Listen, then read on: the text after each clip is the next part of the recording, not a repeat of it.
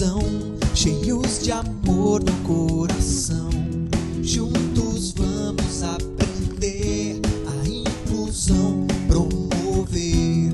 Vem com a gente se inspirar. Caçadores de inclusão. Olá, eu sou a Jaqueline Eu sou a Joyceline. E eu sou a Cristina. E eu sou a Eduarda. Esse é o episódio 6 da série de podcasts Caçadores de Inclusão. Neste episódio, iremos falar sobre o transtorno do espectro autista e quais são as melhores formas de integrar os alunos autistas no cotidiano das escolas. Para isso, vamos falar sobre um projeto do Campo Xanxerê, intitulado Experiência de Inclusão de Aluno com Transtorno do Espectro Autista. Vem com a gente!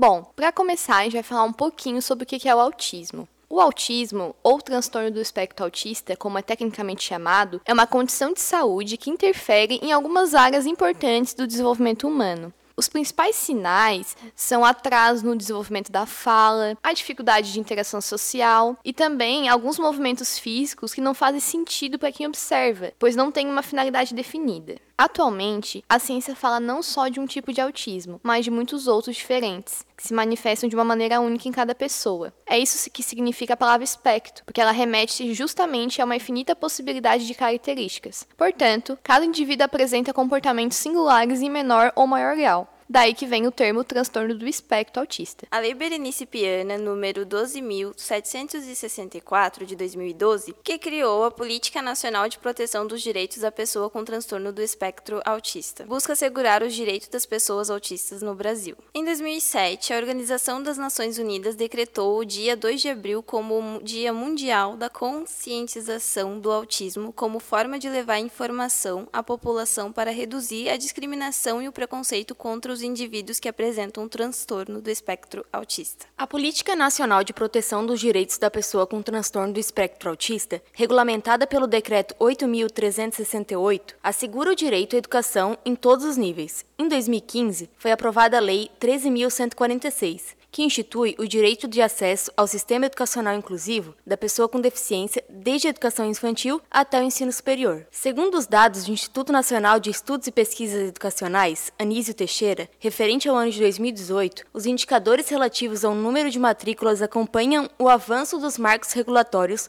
no âmbito da inclusão. No ano de 2017, foram realizadas no Brasil 38.272 matrículas em curso de graduação de estudantes com necessidades educacionais especiais.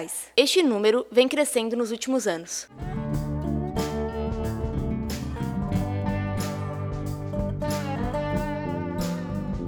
Geralmente, um indivíduo diagnosticado com autismo tem dificuldade de interação social e apresenta alguns interesses restritos. Então, como a gente pode incluir o estudante com autismo nas instituições de ensino? Esse foi o objetivo do projeto do campus Xanxerê, intitulado Experiência de Inclusão de Aluno com Transtorno do Espectro Autista, coordenado pelos servidores Cristina Foster Pereira e Antônio Luiz Gubert. E agora vamos contar um pouco sobre esse projeto para vocês.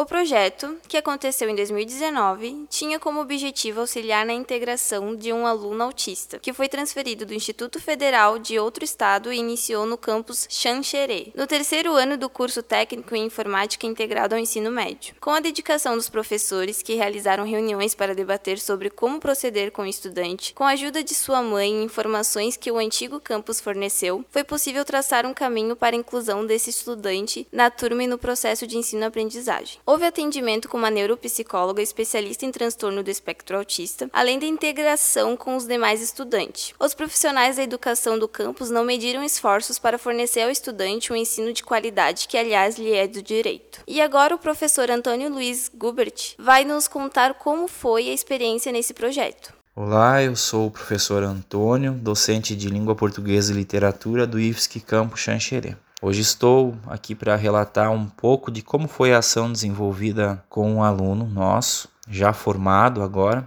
do curso técnico em informática e que se enquadrava, né, se enquadra no transtorno do espectro autista. Esse aluno chegou no campus é, vindo então de uma transferência. Ele estudava em outra instituição federal e veio transferido então para o nosso campus é, no terceiro ano do ensino médio. A mãe nos procurou para relatar é, um pouco né, de como era o aprendizado do aluno, é, do filho, né, no caso, do nosso aluno, e também que ele tinha algumas dificuldades, especialmente na parte de produção textual. Comecei então a tentar aplicar alguma técnica para melhorar então o desempenho dele na minha disciplina. Antônio nos contou que o aluno possuía muita afinidade com a matemática e que por isso buscou uma inter-relação entre a sua disciplina e a matemática. Então, o que, que eu comecei a fazer com esse aluno?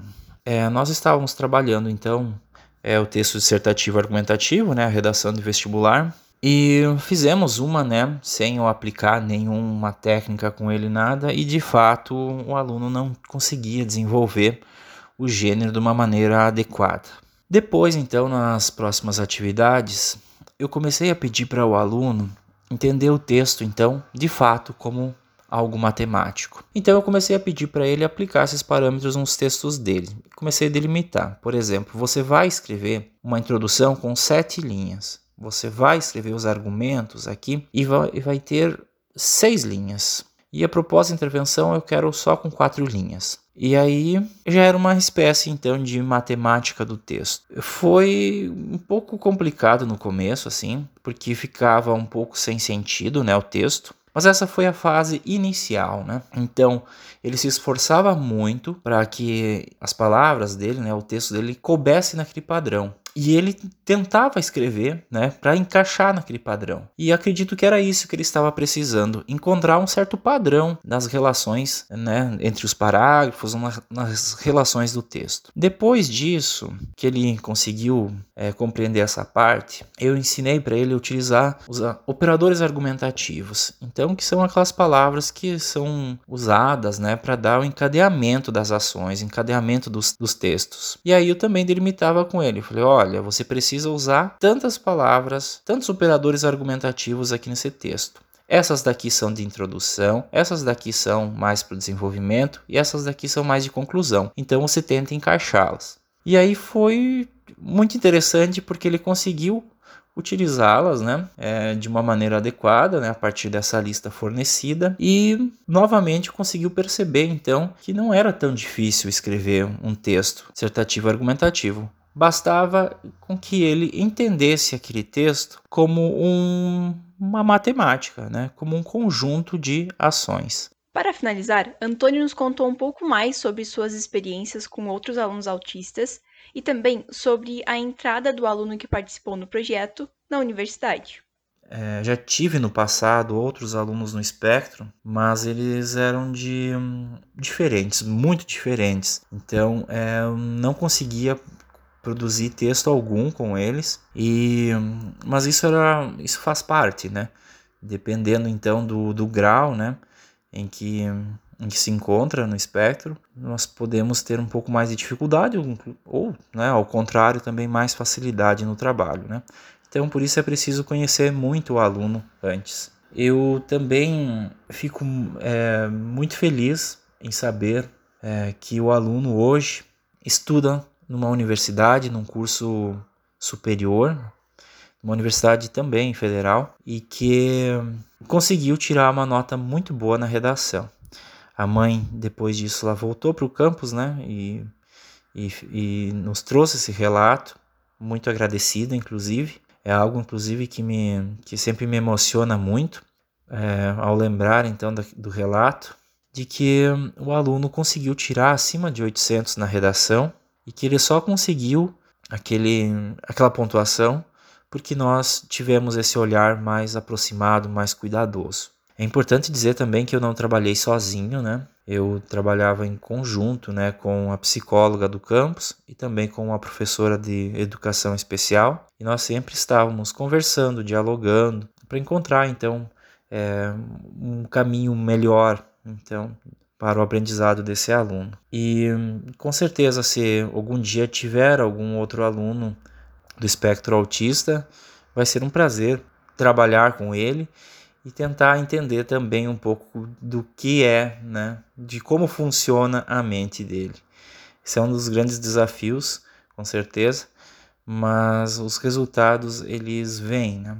desde que nós trabalhemos aí com, com bastante amor e com bastante dedicação. É, eu sei que é difícil às vezes, né, pelas turmas serem grandes, mas é, um, é o nosso dever, né? É, o nosso, é a nossa missão também, enquanto professores, transformar então as vidas desses alunos.